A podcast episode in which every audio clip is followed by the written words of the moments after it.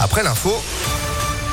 Et c'est avec vous, Sandrine Ollier, bonjour. Bonjour Phil, bonjour à tous. À la une, une action coup de poing des agriculteurs de la région. À partir de ce soir, 18h, ils vont bloquer avec leurs tracteurs deux centrales d'achat de la grande distribution à Saint-Vulbas dans l'un et une autre dans l'Allier.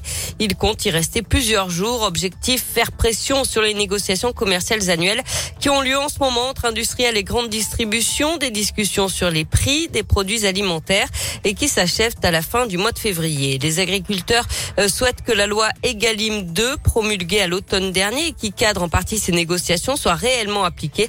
Michel Joux est le président de la Fédération régionale des syndicats d'exploitants agricoles en Auvergne-Rhône-Alpes. Au niveau de la profession agricole, on a poussé le gouvernement, mais également le ministre de l'Agriculture pour pouvoir sortir cette loi qui encadre les choses pour qu'on puisse avoir euh, des résultats. Maintenant, nos agriculteurs sont en quête de ces résultats et pour qu'on puisse avoir une durabilité de nos exploitations agricoles pour continuer tout simplement de nourrir nos concitoyens, il faut absolument que cette loi, qui est tout simplement un encadrement législatif pour pouvoir avoir une valeur ajoutée qui revienne plus précisément dans les exploitations, avec toute la transparence nécessaire. Et il faut que tous les opérateurs, la grande distribution, mais également les industriels, puissent euh, appliquer tout ça. Certes, c'est tout récent, mais pour l'instant, il y a quand même peu d'applications pour qu'on puisse avoir des retours euh, massifs dans les fermes. Et les agriculteurs vont se relayer jour et nuit devant ces centrales d'achat à partir de 18h ce soir.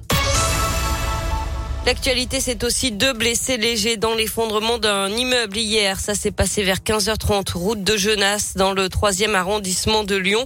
Image impressionnante. Une façade est complètement tombée, entraînant avec elle une partie des étages de l'immeuble. Cinq appartements étaient occupés au moment de l'accident. Le bilan aurait donc pu être plus lourd. Des travaux sur un chantier juste à côté de l'immeuble pourraient être à l'origine de l'effondrement. Une trentaine de ressortissants ukrainiens rassemblés hier soir devant le consulat de Russie à Lyon. Cette nuit, le président américain Joe Biden a parlé du début d'une invasion russe en Ukraine et a annoncé des premières sanctions contre Moscou. La course à l'élection présidentielle est lancée. Ils sont sept candidats à réunir les 500 parrainages nécessaires euh, pour se présenter d'après la liste publiée hier par le Conseil constitutionnel. Valérie Pécresse, Anne Hidalgo, Fabien Roussel, Yannick Jadot, Jean Lassalle et Nathalie Arthaud, avec aussi Emmanuel Macron, qui on le rappelle n'est pas encore officiellement candidat. Jean-Luc Mélenchon et Nicolas Dupont-Aignan sont proches du but. Marine Le Pen et Éric Zemmour sont plus loin avec moins de 400 parrainages. Je rappelle aussi que vous avez jusqu'à mercredi prochain pour vous inscrire en ligne sur les listes électorales en mairie. L'échéance est fixée au vendredi 4 mars. Et puis le Parlement doit adopter aujourd'hui l'allongement de la durée légale du délai de l'avortement.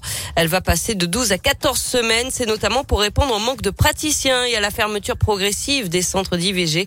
Le vote définitif euh, doit avoir lieu cet après-midi. Selon une députée socialiste, 2000 femmes seraient contraintes chaque année de se rendre à l'étranger pour pouvoir avorter car elles ont dépassé les délais légaux.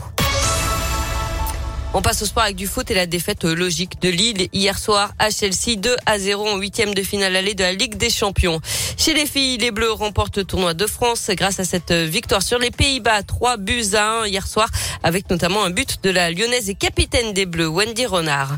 Enfin du basket, huitième de finale allée d'Eurocoupe pour la SVL féminin. Elle joue à Lublin en Pologne ce soir à 18h. Merci beaucoup Sandrine et, allez la SVL, euh, deux LES pour le coup. Vous êtes de retour à Navarre À tout à l'heure. Allez, c'est la météo. Météo Lyon.